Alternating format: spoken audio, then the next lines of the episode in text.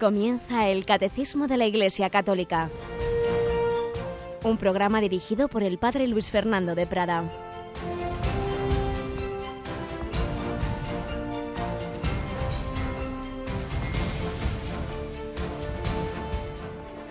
Muy buenos días, queridos amigos, queridos oyentes, querida familia de Radio María. Bienvenidos a esta nueva edición del Catecismo de la Iglesia Católica en esta segunda semana de Adviento, en esta nuestra campaña de Adviento y Navidad de Radio María que comenzábamos el pasado lunes y no podemos sino agradeceros tantas llamadas, tantos donativos, tantas aportaciones económicas, en especie y por supuesto estamos seguros de oración, de compromiso, de apostolado, de testimonio de la radio de la Virgen.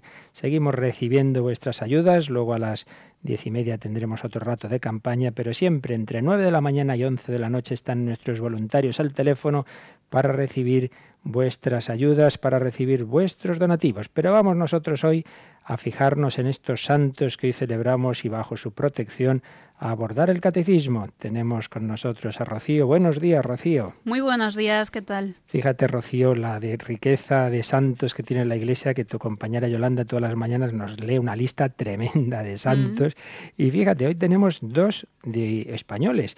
Uno de San Damaso, San Damaso del siglo IV, que siendo de origen español, sin embargo, se incardinó en Roma y fue elegido papa y en el año 366 reunió diversos sínodos, eh, concilios, fue gran promotor del culto a los mártires, era poeta y tiene preciosas poesías para los mártires. Pero tenemos una santa mucho más reciente que además la canonizó Juan Pablo II en Madrid.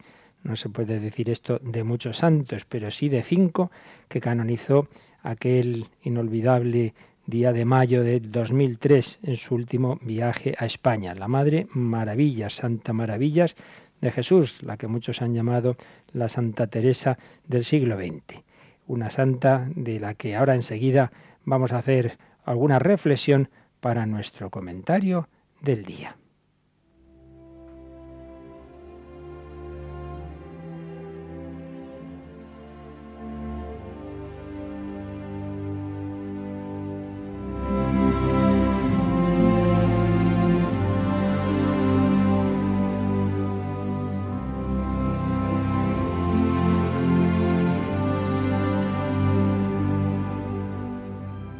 Es que sin duda la historia de la Madre Maravillas nos puede enseñar muchas cosas, de confianza en el Señor, de amor al corazón de Jesús, su gran amor, su gran devoción.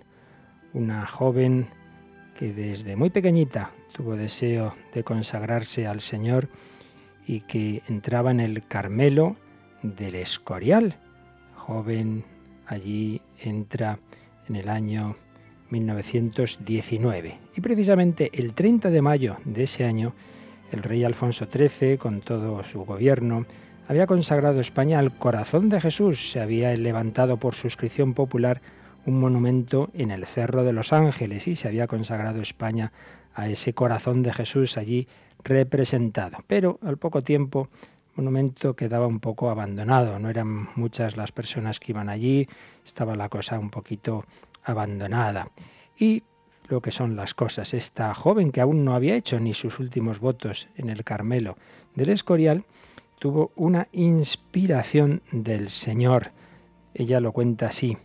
El cerro se representó, se le mostró a su alma pues como una imagen del cerro de los ángeles y sintió que Jesús le decía, aquí quiero que tú y otras almas escogidas de mi corazón me hagáis una casa en que tenga mis delicias.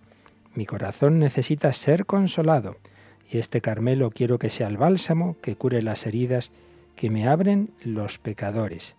España se salvará por la oración. Una frase que debemos tener, siempre recordar. España se salvará por la oración. Y entonces, aunque podía parecer una locura, cuatro monjas se van con la Madre Maravillas a fundar un Carmelo en el Cerro de los Ángeles. Muchas dificultades, pero al final lo hacen así, en ese lugar perteneciente a Getafe, el 31 de octubre de 1926, fiesta de Cristo Rey, se inaugura ese Carmelo. Pero eran tiempos difíciles. En el año 31 ven desde el cerro las columnas de humo que el 14 de mayo indicaban que se estaba haciendo la quema de iglesias y conventos en Madrid. Hay diversas dificultades, ven que cualquier día pueden tener también ataques allí en el cerro y fijaos qué impresionante. Escribe, la Madre Maravillas escribe esa comunidad ni más ni menos que al Padre General del Carmelo, de quien dependían entonces las carmelitas, ¿con qué intención? Pues con la intención de que el Padre General se dirija al Papa, que era Pío XI, y les dé permiso para que si llegara el momento en que fueran a, a atacar, fueran a volar ese monumento, ese corazón de Jesús, les diera permiso para salir de su clausura y ponerse delante. Les diera permiso para salir de su convento y morir con Jesús. Vamos a leer algún fragmento de esa carta que escriben al Padre General. Dicen, ahora este lugar está custodiado, pero en el momento en que estalle algún disturbio, eh, la Guardia Civil se verá obligada a prestar sus servicios en otra parte y quizá en los momentos más necesarios el Señor no tendrá aquí junto a él más que a sus 21 carmelitas. Se verán obligadas por la santa clausura a ver cómo le arrebatan de su trono sin poder volar cerca de él para defenderle, o por lo menos para no dejarle solo entre sus enemigos, y que pueda encontrar a su lado corazones, muy pobres, sí, lo sabe él muy bien, pero muy amantes. Sería, Padre nuestro, el más cruel martirio, mucho más que perder la vida. Si tiene que escuchar gritos de odio de sus enemigos, que pueda oír también nuestras alabanzas le escribo, Padre, con toda la confianza de una hija, y quisiera nos obtuviera del Santo Padre el permiso de poder franquear, si este triste caso se presenta, los pocos metros que nos separan del monumento. Estamos seguras de que a pesar de nuestra gran pobreza, seremos fuertes con la gracia de Dios. Qué impresionantes palabras de una vida de entrega al Señor que quería consumar esa entrega del día a día en una entrega martirial, si llegaba el caso, ponerse delante del monumento del corazón de Jesús. Sin embargo, no pudieron realizar ese deseo. Julio del 36 son detenidas el día 22 y se las llevan de allí fueron, se postraron de rodillas ante el corazón de Jesús, renovaron su consagración a él, pero las llevan a Getafe y ahí están detenidas en una casa desde la cual, por una ventanita, hacían turnos de vela a ese corazón de Jesús que veían en la distancia. Yo todavía conocí alguna de esas religiosas que lo contaba llorando, emocionada, cuando nos decía que el primer viernes de agosto, el 7 de agosto, veían cómo estallaba, cómo volaba ese monumento, cómo era fusilado y dinamitado. Qué impresionante. Y luego, pues los caminos de la providencia hicieron que se salvaran de la muerte. Varias veces fueron a matarla, pero les impresionaba tanto. Concretamente a un anarquista que cuando iba allí con los, los suyos le impresionaba la entereza de esas monjas y al final se acabó siendo su amigo, las defendió, consiguieron salir de Madrid pasaron a través de Lourdes a Salamanca, ahí se establecieron en las Batuecas y acabada la guerra vuelven al Cerro de los Ángeles y un día se encuentran en el jardín, en su huerta, se encuentran el fragmento precisamente del corazón, ese corazón de Jesús que había sido dinamitado, que había sido fusilado, pero precisamente la piedra del corazón no tenía ningún balazo en el centro y lo guardan allí las carmelitas que volvieron, por supuesto, a restablecer su vida religiosa y que ahora viven en esa comunidad muy fervorosa rezando por España, rezando por todos nosotros. Amor al corazón de Jesús, de esta mujer que nos da ejemplo a dar la vida en el día a día.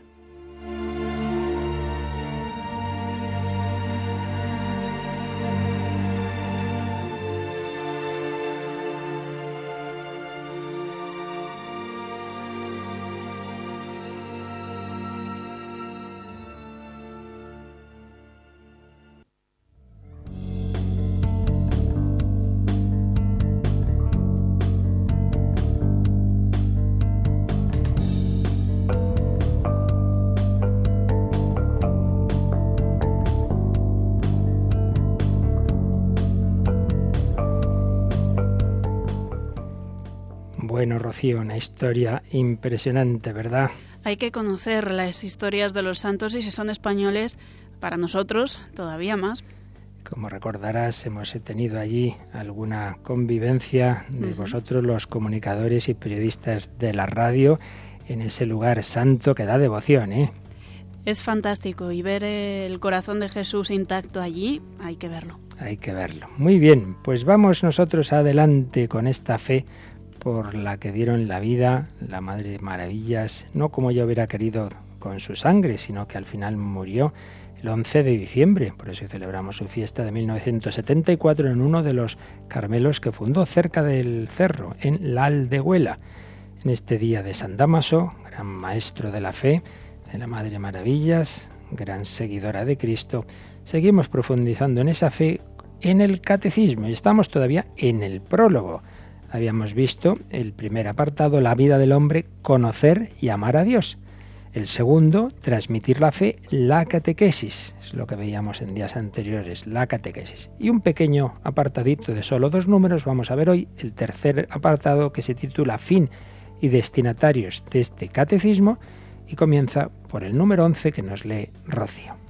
Este catecismo tiene por fin presentar una exposición orgánica y sintética de los contenidos esenciales y fundamentales de la doctrina católica, tanto sobre la fe como sobre la moral, a la luz del Concilio Vaticano II y el conjunto de la tradición de la Iglesia.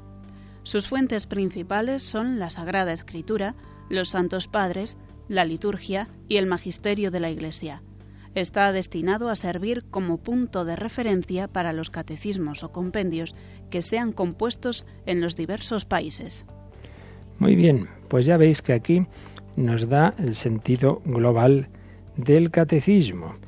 Dice muchas cosas que hemos ido explicando en los programas anteriores a entrar en, ya en directamente en los números del catecismo, por eso no hará falta explicar muchas de las cosas que aquí se nos indican, pero vamos a recordarlas brevemente. Fin del catecismo, presentar una exposición orgánica y sintética de los contenidos esenciales y fundamentales de la doctrina católica, tanto sobre la fe como sobre la moral. Exposición orgánica, no así las cosas sueltas, sino hacer ver que todo en la doctrina católica tiene relación. La Santísima Trinidad tiene relación con que vayamos a misa el domingo, tiene relación con el cuarto mandamiento, tiene relación con los sacramentos. Todo está relacionado. Exposición orgánica y por ello es muy importante, como más adelante se nos indicará, que nos fijemos en los márgenes del catecismo se indican muchos números que quiere decir, este número que está usted leyendo tiene que ver con estos otros números. Esto que sale aquí en el dogma tiene que ver con la moral, tiene que ver con la liturgia, etc. Exposición orgánica y sintética. Claro, no, es un tratado eh, de cada punto, porque de eso hay miles de libros muy gordos, ¿verdad? Pero aquí hay que intentar hacer una síntesis de los contenidos esenciales y fundamentales. Lo que está en el catecismo es lo básico, lo que el católico realmente debe conocer. Hay otras muchas cosas y a, veces son más consecuencias, son más opinables. Aquí vamos a lo esencial. Contenidos esenciales y fundamentales de la doctrina católica, tanto sobre la fe como sobre la moral. Hay algunos que les parecería que, bueno, que lo, lo que realmente puede enseñar la Iglesia es la fe, la moral, eso ya cada uno. No, no. Cristo nos enseñó la fe y la moral, nos habló de Dios, nos habló del hombre, pero nos habló de cómo vivir. Una buena parte de su enseñanza es sobre la moral, por supuesto siempre partiendo de la fe. Ya veremos que el punto de inicio, lo más importante, siempre es la fe, pero también se nos habla de la moral. A la luz, sigue diciendo este número 11, a la luz del Concilio Vaticano II. Ya hemos explicado como el catecismo surge en un sínodo extraordinario de obispos que se celebra precisamente al celebrar el 20 aniversario del Vaticano II y que se considera este catecismo como el catecismo del Concilio Vaticano II, así como hubo otro concilio, otro catecismo, perdón, el catecismo romano del Papa San Pío V, que se considera el catecismo del Concilio de Trento. Pues bien, a la luz del Vaticano II y del conjunto de la tradición de la Iglesia, y aquí recordamos aquellos programas en los que, sobre todo bajo la guía del Papa Benedicto XVI, leíamos esos discursos que tuvo haciéndonos ver que a veces ha habido interpretaciones del Vaticano II como si fuera una cosa empezar de nuevo la historia de la Iglesia y nos hacía ver que no, que hay que interpretarlo una hermenéutica de continuidad.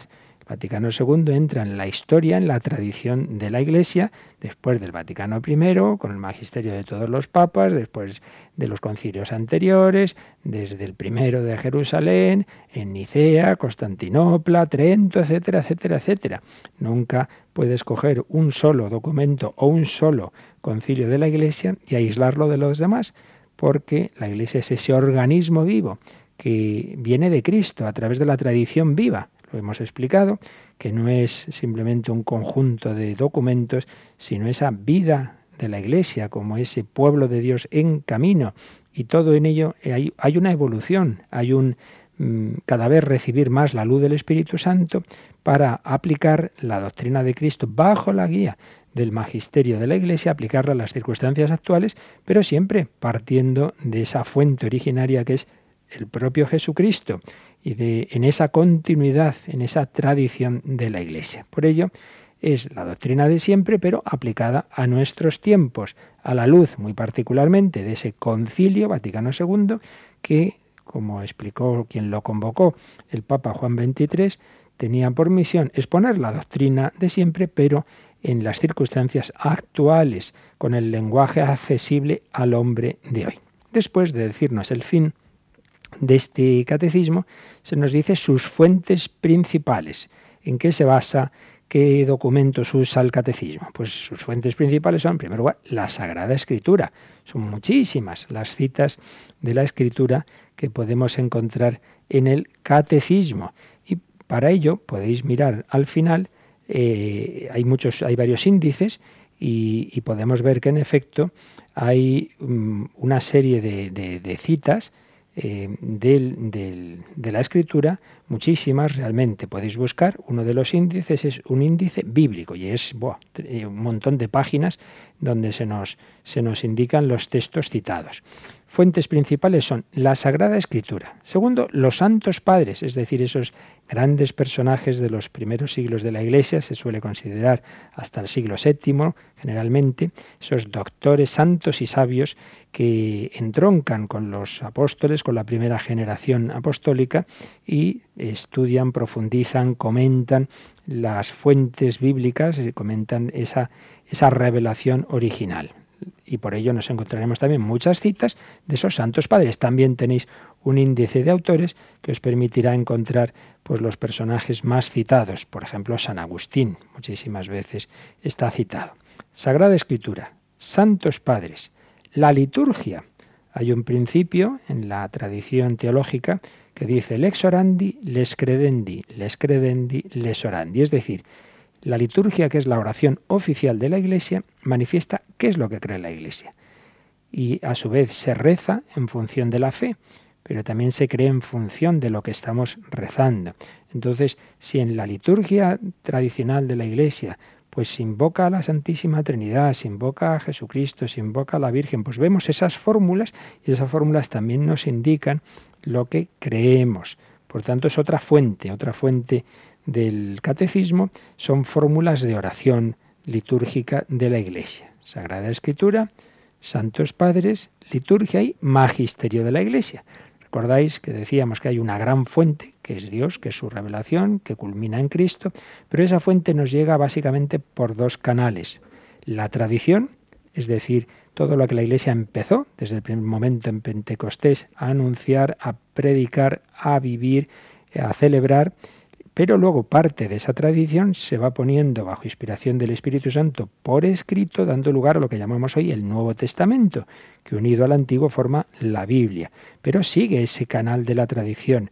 No es solo la escritura, no es nuestra única fuente, como en cambio piensan nuestros hermanos protestantes. No, no, no. La escritura, en concreto el Nuevo Testamento, surge dentro de la tradición. Fue primero la Iglesia, fue primero la predicación fue primero la tradición y fue después, cronológicamente, los libros eh, que forman el Nuevo Testamento, que además es la propia tradición y el propio magisterio de la Iglesia quien dice, quien dijo, quien fijó qué libros eran inspirados, lo que se llama el canon. Pues bien, dos cauces, dos fuentes, escritura y tradición, y un criterio asistido por el Espíritu Santo para saberlas interpretar bien, que es el magisterio de la Iglesia, esa función de los obispos unidos bajo el sucesor de Pedro, bajo el Papa, para mm, tener el criterio seguro de que estamos interpretando bien eh, la enseñanza de Cristo, que el propio Jesús prometió. Quien a vosotros escucha, a mí me escucha. Lo que ataréis en la tierra quedará atado en el cielo. Y sobre todo al, al, Papa y sus sucesores. Tú eres Pedro, sobre esta piedra edificaré mi iglesia. Lo que ataréis en la tierra quedará atado en el cielo, etc. Todo esto lo explicábamos en los programas introductorios al catecismo, por eso aquí no hace falta insistir más en ello.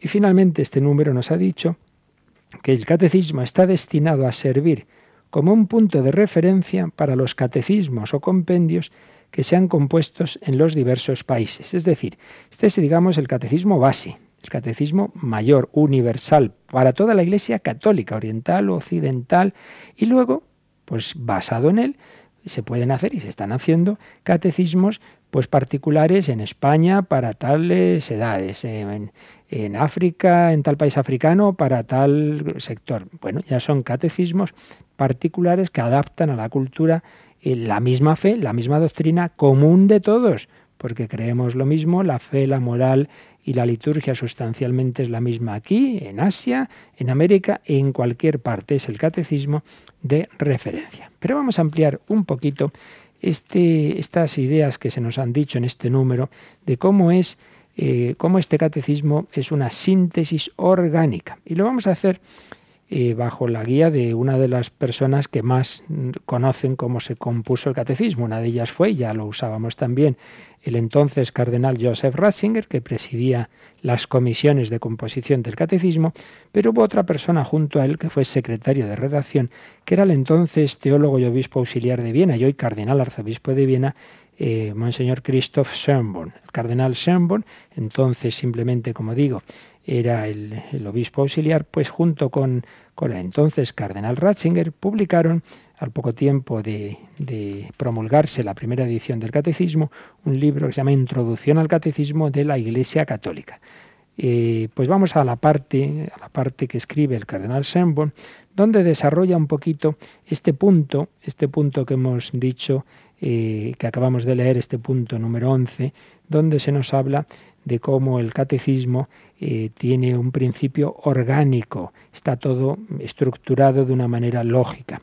Vamos a ver algunas de las cosas que nos dice. Y se basa en, explicarnos, Sermon, eh, lo que el Vaticano II llamó el principio de la jerarquía de verdades. Es decir, que hay que mostrar la doctrina católica siempre eh, mostrando su enlace con las verdades principales de la misma, fundamentales, que no quiere decir que otras no sean verdad o que sean menos ciertas, pero sí quiere decir que tenemos que tener claro, pues esto es lo principal, de esto depende esto segundo, esto ya tiene otras otras consecuencias, pero siempre eh, partiendo de cuáles son los puntos centrales. Pues bien, nos dice nos dice Monseñor Sembon que el catecismo tiene como dos grandes focos, dos grandes verdades centrales, a partir de las cuales está todo el estructurado. ¿Cuáles son? Pues no podían ser otras que las que son las verdades, que las que son las realidades centrales de la historia, a saber, la Santísima Trinidad y Jesucristo. El misterio de la Trinidad,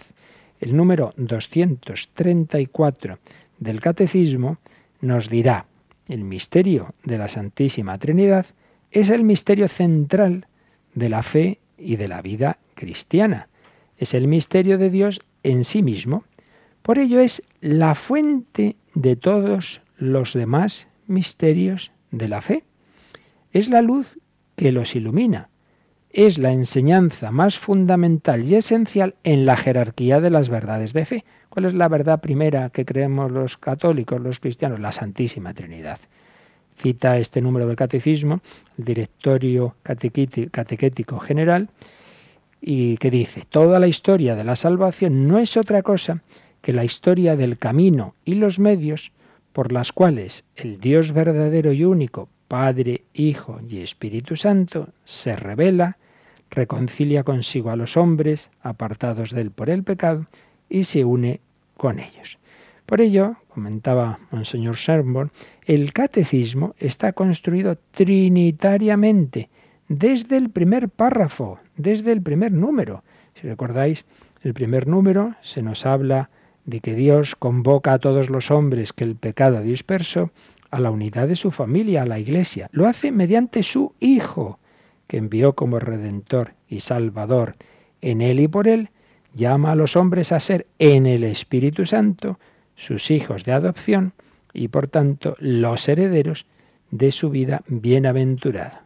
Desde el primer número se nos hace ver cómo es la Santísima Trinidad el origen de nuestra historia de salvación. Y señala Monseñor Sermon, todo lo que hay que decir sobre la fe y la vida del cristiano se orienta a este punto central, la comunión de vida con la Santísima Trinidad. Esto es muy importante.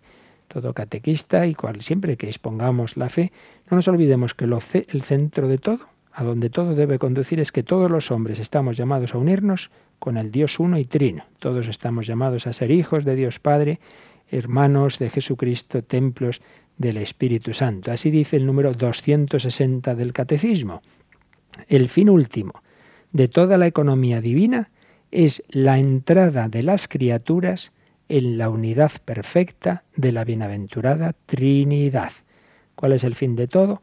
Que todos los hombres entremos en ese misterio de amor, que seamos uno con el Padre, en el Hijo, por el Espíritu Santo, en una comunión cara a cara que será la gloria, la vida eterna, pero, dice este número, ya desde ahora somos llamados a ser habitados por la Santísima Trinidad misterio de la fe que a veces tenemos olvidados, que el cristiano en, gracia, el cristiano bautizado y que vive la gracia de Dios, es templo de la Santísima Trinidad.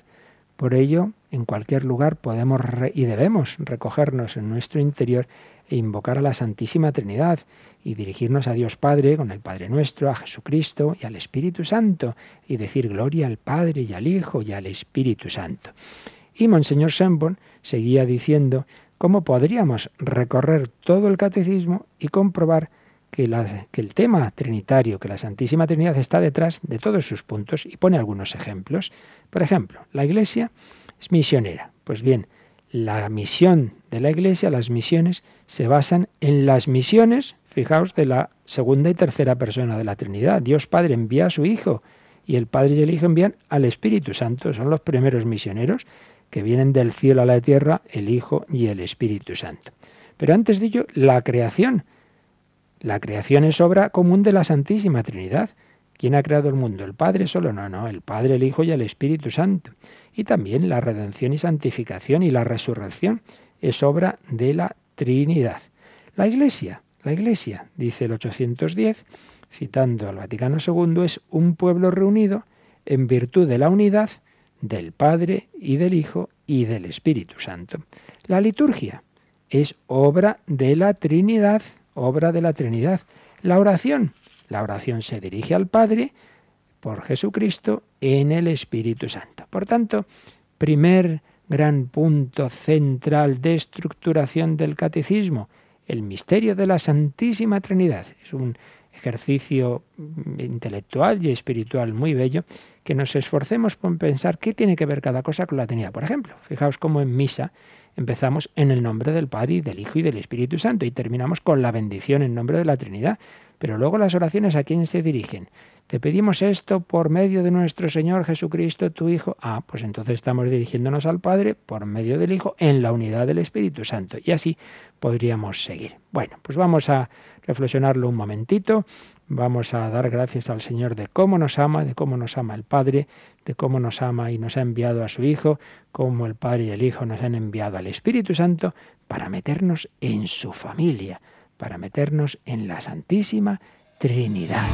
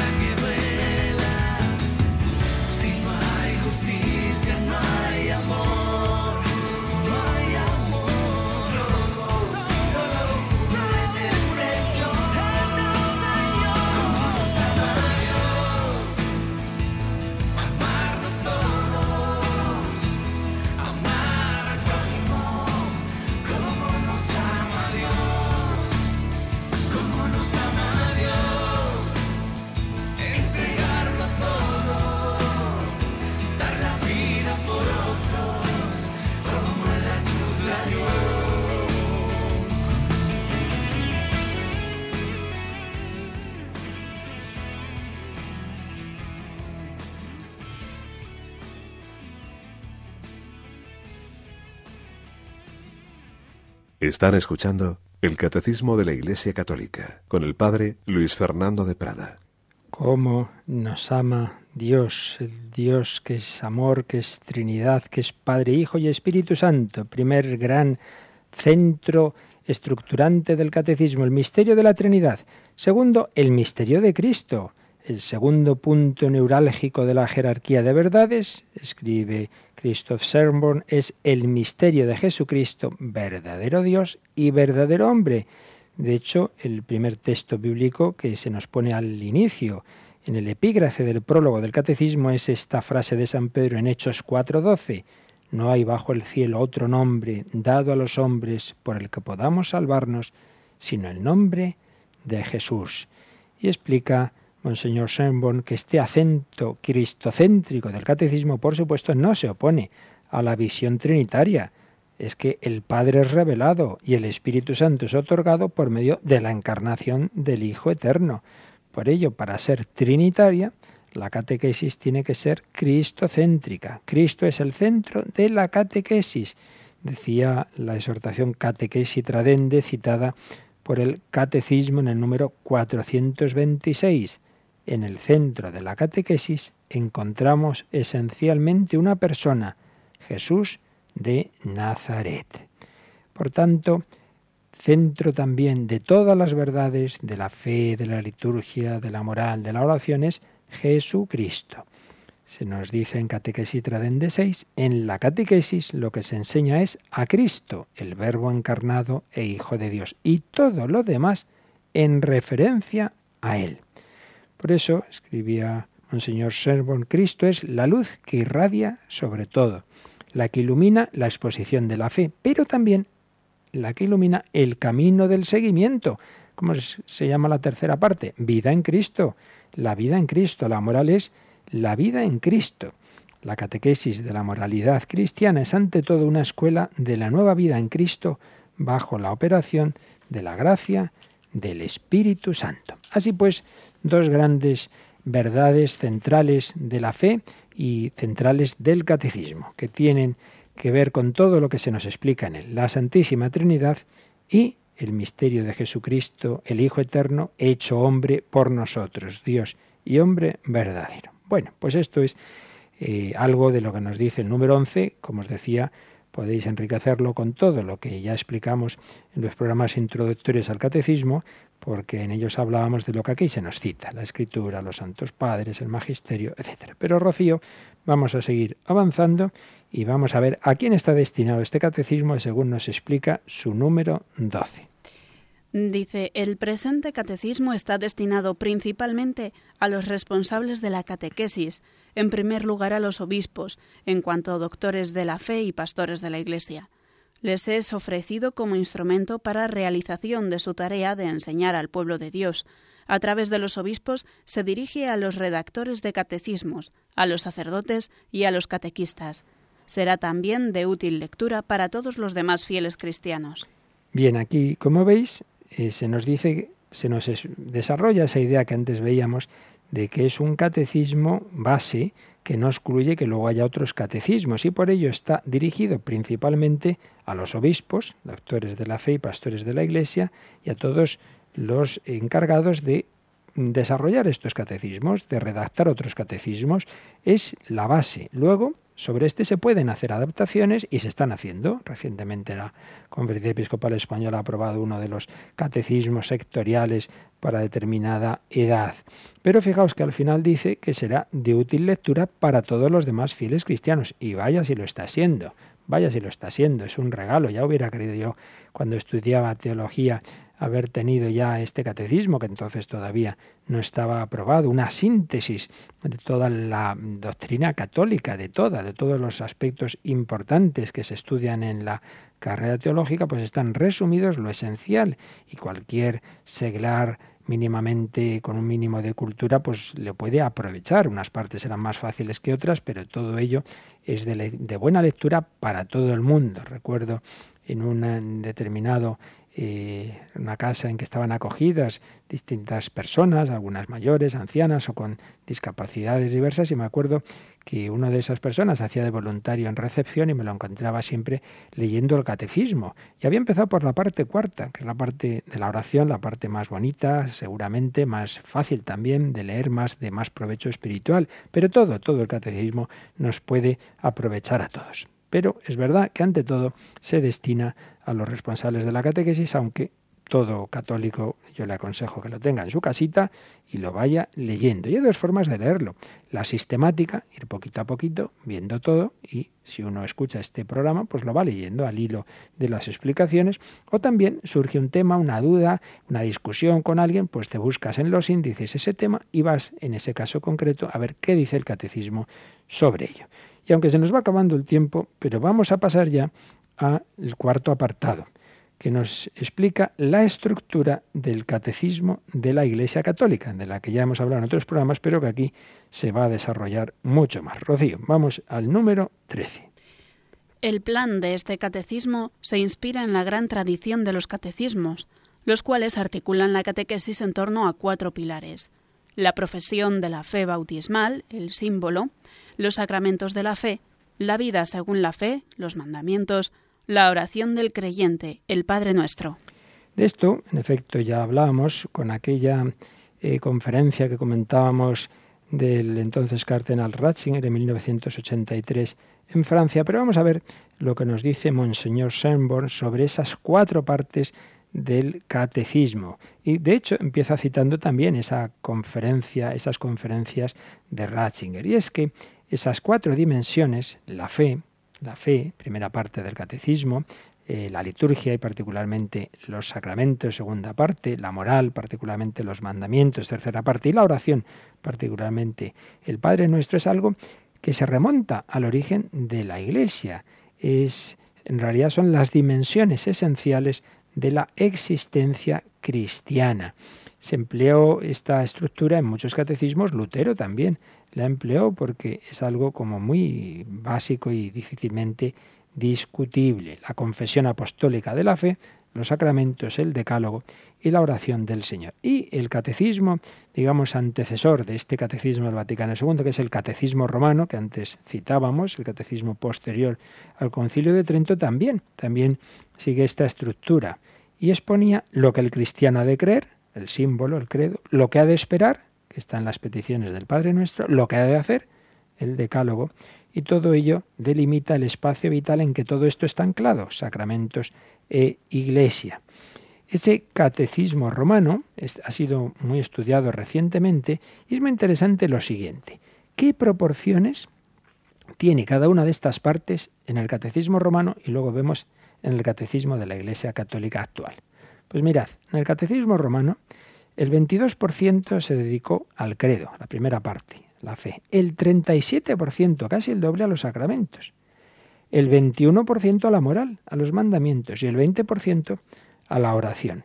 Claro, aquí es evidente una gran proporción dedicada a los sacramentos por el momento en que surge este catecismo, que era el momento de la controversia con los protestantes que muy particularmente se centró en los sacramentos. Por ello, se insistía mucho en este punto de los sacramentos. Pero ya fuera de esas polémicas, en el momento actual, ¿qué proporciones de estas partes tiene nuestro actual catecismo? Pues fijaos, el credo tiene la parte más grande con diferencia, casi el 40%, el 39%.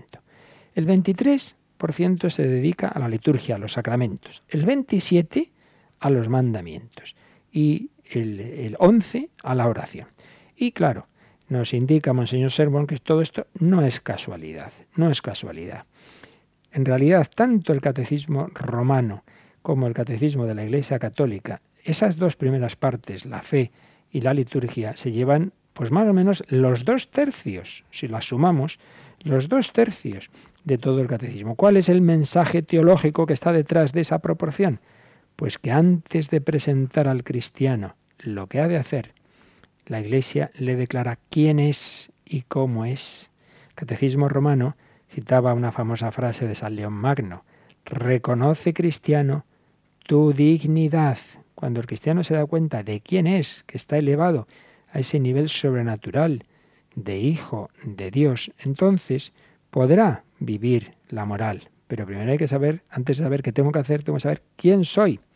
¿Quién soy?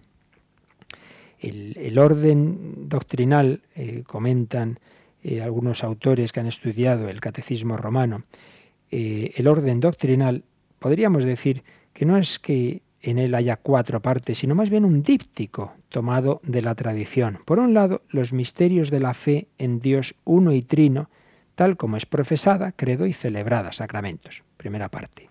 En realidad englobaría estas dos partes. Los misterios de la fe en Dios uno y trino, profesada, credo y celebrada, sacramentos. Y por otro lado, la vida cristiana, según la fe que obra por la caridad, estilo cristiano de vida, tercera parte la moral, y expresada en una oración filial, el Padre Nuestro. En definitiva, tanto el Catecismo romano como el Catecismo de la Iglesia Católica, nos señala Monseñor Servón, nos están destacando el primado de la gracia de Dios. El primado de la gracia de Dios. Siempre se ha de dar el primado a Dios y a sus obras. Sea lo que fuere, lo que el hombre tiene que hacer, siempre será una respuesta a Dios y a sus obras. En ambos catecismos son las proezas de Dios el tema de que propiamente se trata. Por tanto, aquí vemos una clara opción teológica y catequética. Dios viene primero, la gracia viene primero. Esta es la verdadera jerarquía de verdades. Por tanto, la catequesis tiene que conducir primordialmente a la adoración de Dios, al anuncio de sus grandes acciones y a la alabanza de su gracia, para poder vivir y ojalá también morir como moría Santa Teresa de Jesús, que decía, cantaré eternamente las misericordias del Señor. Muy bello todo esto. El catecismo, ante todo, no nos enseña lo que yo tengo que hacer, eso será la respuesta, eso será después. Ante todo me enseña lo que Dios es y lo que Dios ha hecho por mí y para mí y lo que Dios me da. El credo es, en realidad, no es enunciar verdades sin más, sino es una oración de acción de gracias. Doy gracias a Dios Padre que me ha creado, a Dios Hijo que se ha hecho hombre por mí, a Dios Espíritu Santo que me inhabita. Esta Santísima Trinidad que me hace templo suyo me da la gracia y la fuerza para llevar una vida propia de mi dignidad de Hijo de Dios, esperando el cielo y en comunión plena con esa Trinidad a través de los sacramentos y de la oración. Pero ese corazón filial se convierte en un corazón fraternal, porque si somos todos hijos de Dios, somos hermanos. Y por ello esa dimensión vertical del corazón filial se convierte también en dimensión horizontal. Y está ahí toda la moral. Realmente es esta armonía, esta coherencia de toda la doctrina católica la que aparece en esta estructura en estos cuatro pilares de nuestra vida, de nuestra doctrina católica, que iremos mañana ya pues desarrollando un poquito más lo que está en cada una de estas partes. Pero yo creo que por hoy ya tenemos bastante ese fin del catecismo, esas fuentes, esos destinatarios y esos cuatro pilares. Pues vamos a dejar que todo ello vaya calando en nuestro corazón, vamos a pedirle al Señor vivir para Él, vivir para su amor, vamos a ofrecerle nuestra voluntad, como han hecho los santos, como San Damaso, como la Madre Maravillas, como todos los mártires, como todos los que en 20 siglos de la historia de la Iglesia han vivido de estos pilares de nuestra fe. Y ahora os recuerdan que en estos últimos minutos, si queréis mandar un correo con alguna consulta o llamar eh, hacer alguna pregunta, pues os recuerdan cómo podéis hacerlo.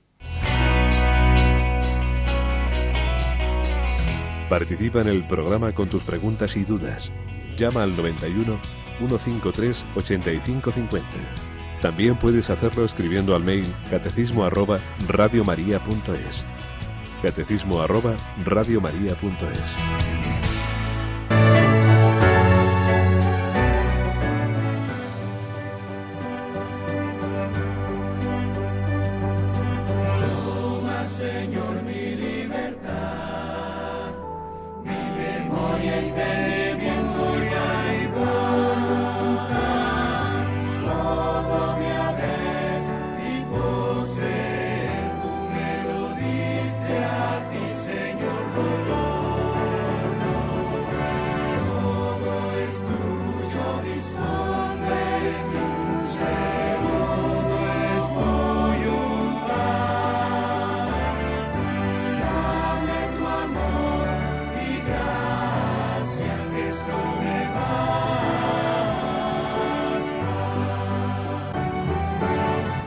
Señor, mi libertad.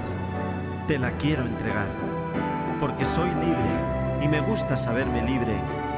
Te agradezco, mi Señor, que respetes el don de mi libertad, porque así puedo amarte, puedo seguirte y me siento siempre nuevo en la entrega de mi amor.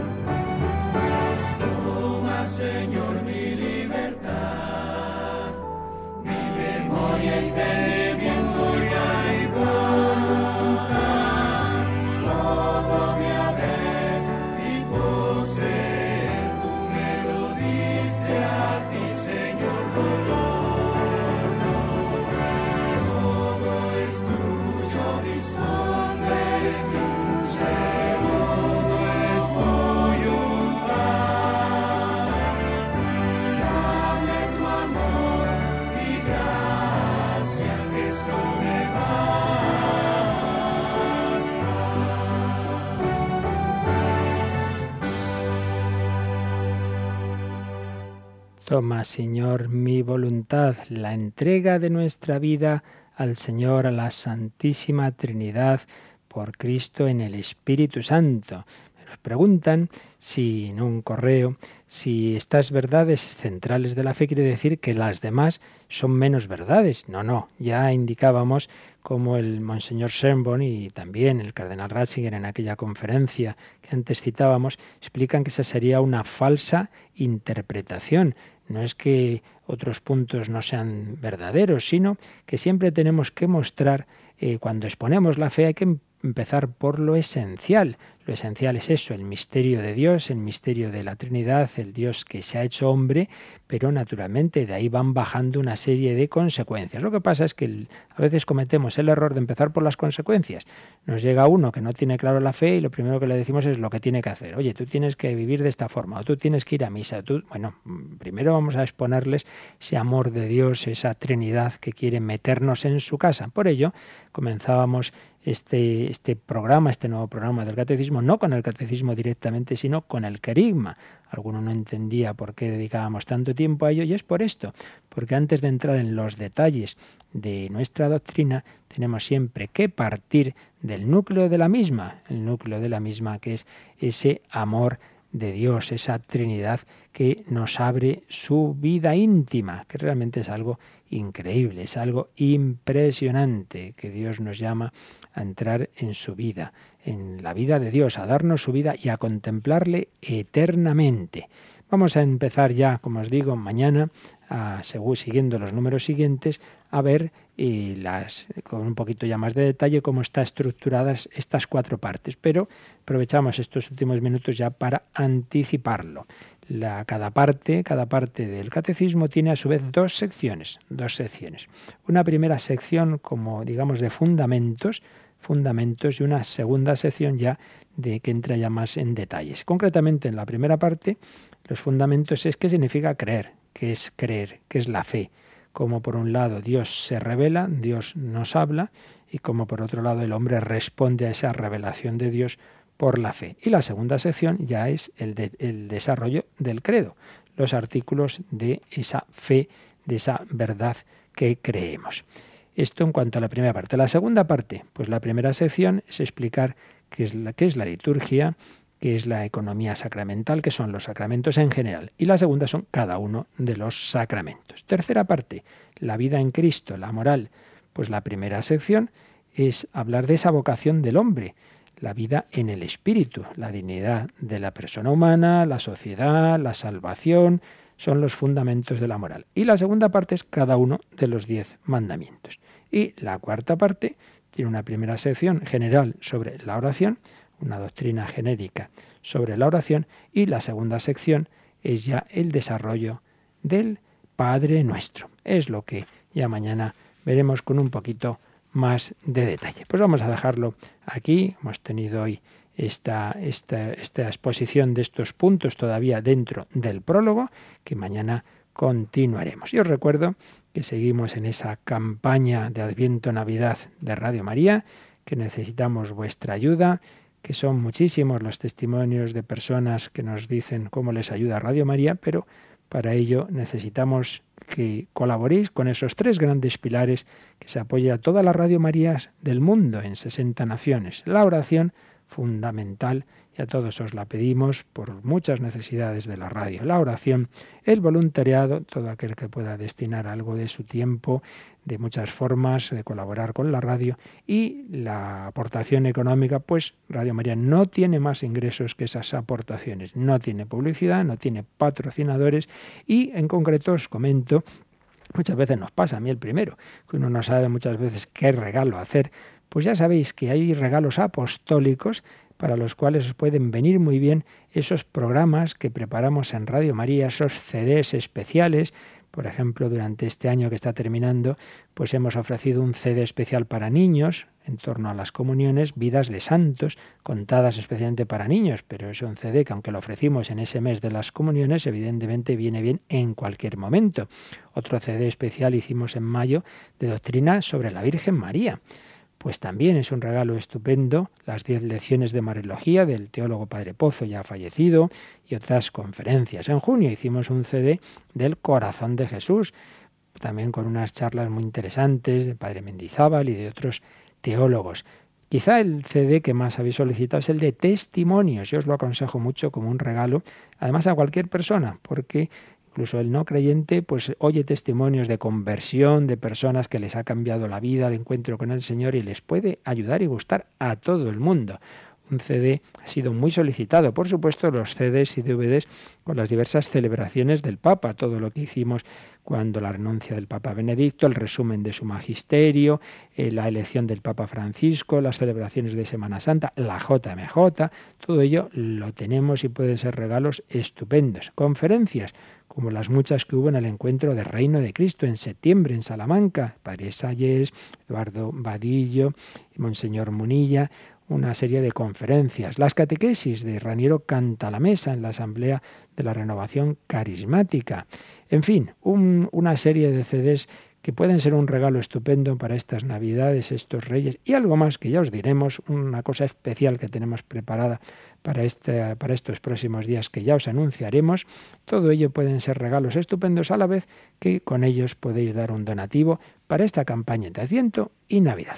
Pues luego lo explicaremos un poquito más en un ratito que tendremos con vosotros de campaña a las diez y media, pero ahora ya despedimos este programa del Catecismo. Hemos hablado de la Santísima Trinidad, pues en su nombre terminamos y comenzamos esta jornada. Que la bendición de Dios Todopoderoso, Padre, Hijo y Espíritu Santo, descienda sobre vosotros y os acompañe siempre. Que el Señor realmente y María os guíen en vuestra vida.